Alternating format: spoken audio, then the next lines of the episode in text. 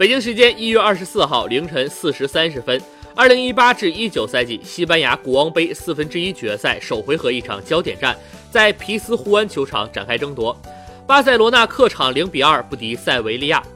萨拉维亚和本耶德尔进球，东窗新援博阿滕首秀哑火，马尔科姆射失单刀。次回合比赛将在下周中进行。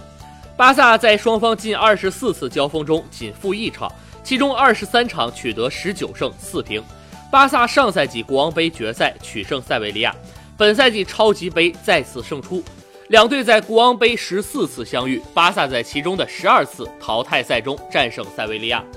巴萨此役轮换七人，梅西被安排轮休，罗伯托、皮克、阿图尔和阿莱尼亚继续首发，东窗新援博阿滕首秀。塞维利亚第五十八分钟打破僵局，普罗梅斯左路高速突破传中，阿马杜小禁区边缘争顶落空，无人防守的萨拉维亚小禁区前凌空垫射入网。